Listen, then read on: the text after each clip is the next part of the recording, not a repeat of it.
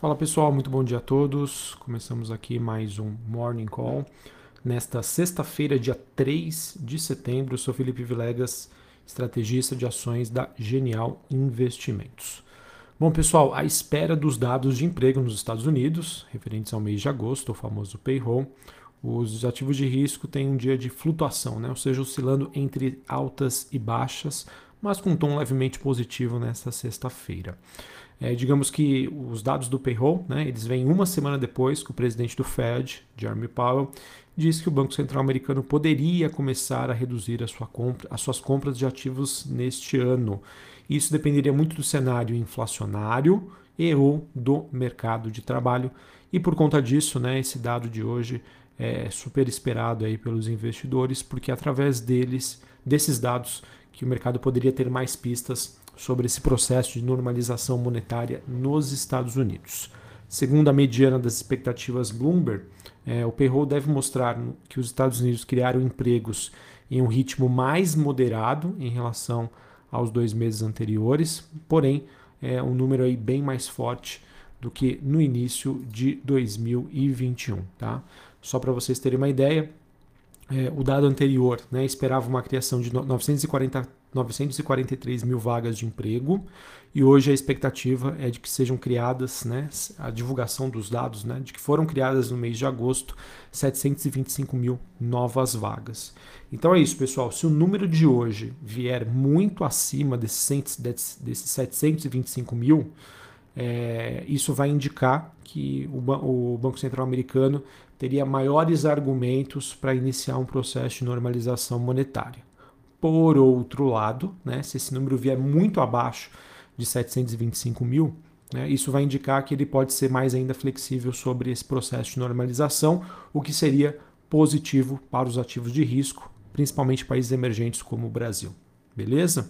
Além disso, também teremos a divulgação da taxa de desemprego é, mas o mercado, obviamente, olhando mais para o dado online, né, em tempo real, que é a situação atual sobre a criação de vagas de empregos nos Estados Unidos. Aproveitando para falar da agenda, hoje aqui no Brasil também a gente tem os dados do PMI, esses dados que serão divulgados às 10 horas da manhã.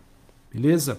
Bom, continuando a falar sobre Estados Unidos, outro movimento importante que é destacado numa matéria da Bloomberg é que muitos estrategistas né, de Nova York, de Wall Street, eles estariam ficando mais otimistas em relação às perspectivas de crescimento né, nos Estados Unidos, mesmo com os dados recentes que mostram uma certa desaceleração, uma certa acomodação dos indicadores econômicos por lá. E por conta disso, eles estariam indicando né, um potencial maior de ações cíclicas, ou seja, ou seja, relacionadas à reabertura das economias, em meio também a uma diminuição dos riscos envolvendo a cepa delta aí da Covid-19.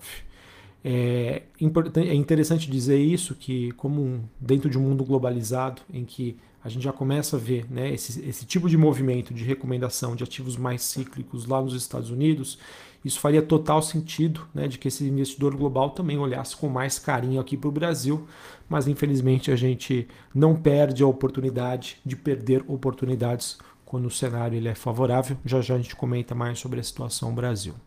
Uh, queria comentar com vocês sobre o movimento que nós tivemos hoje, olhando para as bolsas chinesas.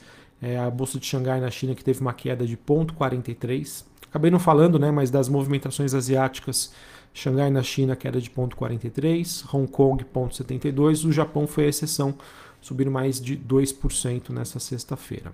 Bom, o que, que aconteceu, o que, que está acontecendo com China? Né? Primeiro que a gente teve a divulgação do PMI de serviços, que apresentou uma forte queda no mês passado, é, e chegando aí ao menor nível, menor patamar desde o início da pandemia. O PMI de serviços, então, que recuou de 54,9 pontos para 46,7 pontos. Lembrando que o PMI ele é um indicador de atividade e sempre que ele vem abaixo dos 50 pontos, ele, ele sinaliza uma desaceleração do crescimento. Se ele vem acima de 50 pontos, ele, indica, ele mostra um indicativo de crescimento, de expansão. Tá? Então, acima de 50 expansão, abaixo de 50 retração. E esse PMI de serviços né, saiu de 54,9 para 46,7. O PMI composto, que mostra o PMI de serviços e da indústria, né, do, de manufatura, ele caiu de 53,1 para 47,2. essa que já é considerada a primeira retração em 16 meses, né? ou seja, desde o ápice da pandemia da Covid-19. Esse número, portanto, que acaba confirmando um momento bastante delicado aí para o crescimento chinês, mantendo na China como um risco aí não desprezível de curto prazo. É aquilo, pessoal, como tudo é muito novo né, nesse mundo pós né, Covid-19, podemos dizer assim, obviamente que a pandemia ainda não acabou, mas é, essa questão de você entender como a, a economia vai funcionar é bastante complexo, é bastante difícil. Então, não necessariamente essa queda sinaliza que ah, as coisas se deterioraram e agora é daqui para uma pior. Não, a, a, princípio o mercado acredita que esse é um processo de acomodação. E isso é, é, acaba fazendo sentido quando a gente olha para os números de alta frequência relacionados à economia chinesa. Né? Já há indicações de uma recuperação desse crescimento, mas que ainda se mantém em nível abaixo dos anos anteriores, tá bom? Melhores do que no auge da pandemia, mas ainda é, abaixo aí do que é considerado normal pelo mercado, pelos investidores.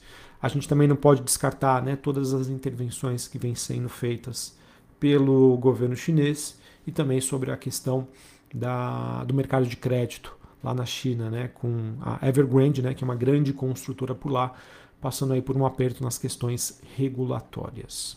Uh, que mais? Para a gente encerrar aqui, falando de commodities, a gente tem mais um dia positivo para o petróleo, o petróleo que subiu 2% ontem, o WTI, contrato negociado em Nova York, ele que volta para a região acima dos 70 dólares o barril.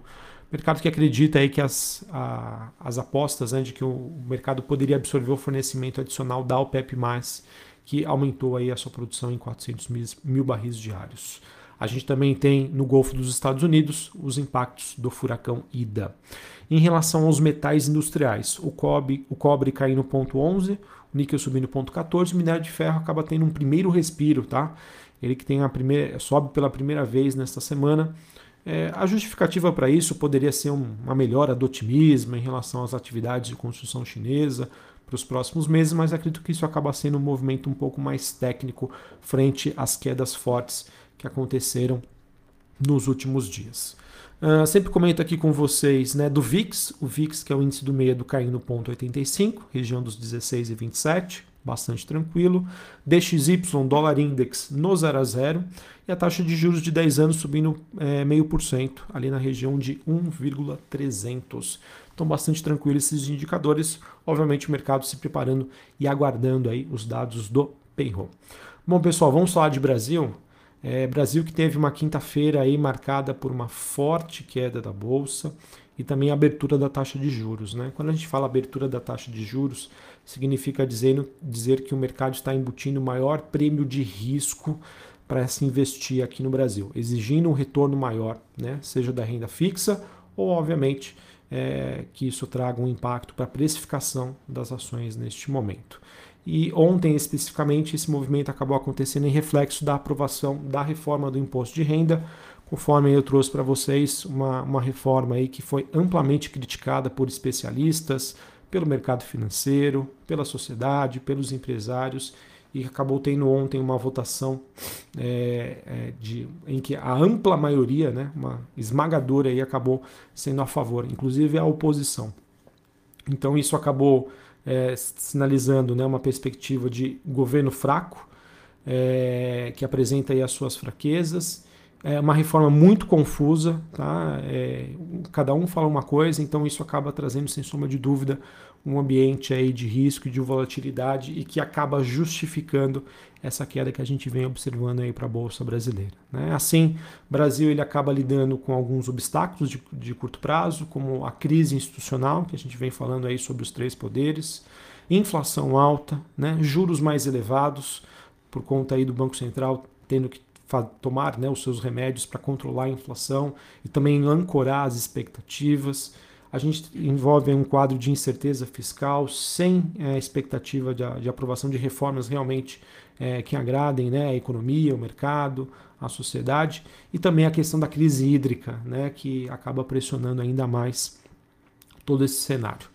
Esses vetores, então, eles devem atu continuar atuando aí com ventos contrários no curto prazo, e a grande, é, digamos, o grande diferencial que nós poderemos ver hoje, né, é da gente tentar encontrar aquelas empresas né, que vão ser capazes de entregar crescimento, né, de conseguir ganhar espaço no mercado, é, sem levar em consideração é, a questão econômica, né, macroeconomia e também os eventos políticos.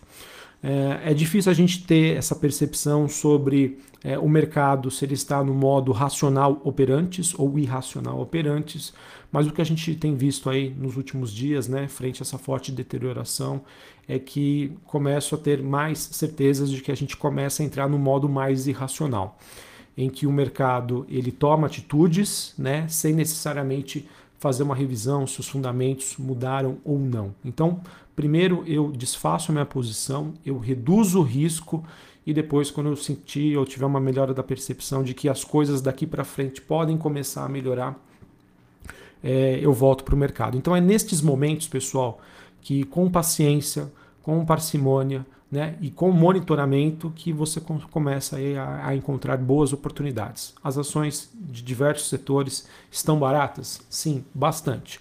Mas esse preço barato, né, essa atratividade do preço, ele tem uma ótima justificativa, que foram esses elementos que eu trouxe para vocês anteriormente. Crise institucional, inflação, juros altos, incerteza fiscal, crise hídrica. Tá? Então, enquanto, a gente, o, enquanto o investidor, né, os grandes investidores não tiverem uma percepção sobre algum ponto de inflexão em algum destes temas, né, ou em outros temas como este, é, Brasil, Bolsa Brasileira, ela vai continuar pressionada, vai continuar fazendo cada vez maiores baixas. Então, é realmente monitorar o noticiário, né?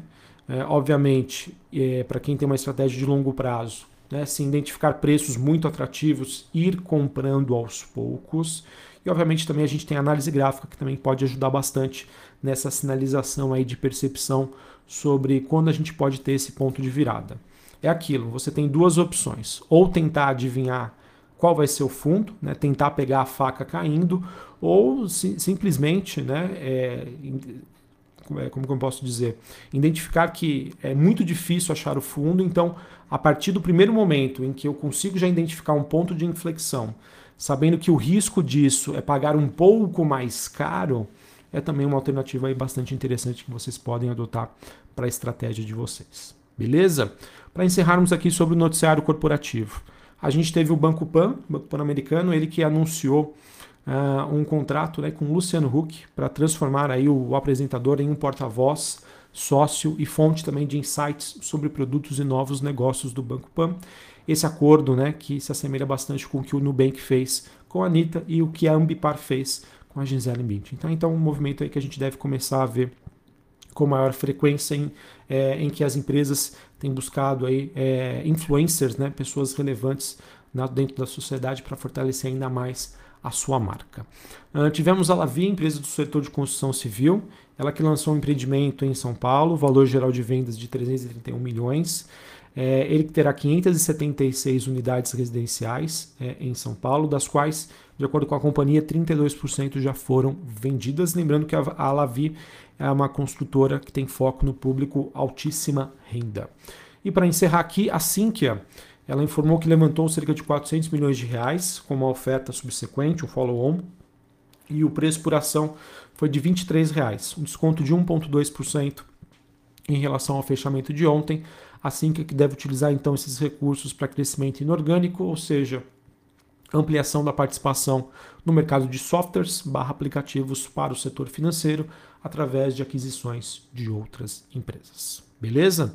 Então, pessoal, muito atentos aí, 9 e meia da manhã, dados do payroll.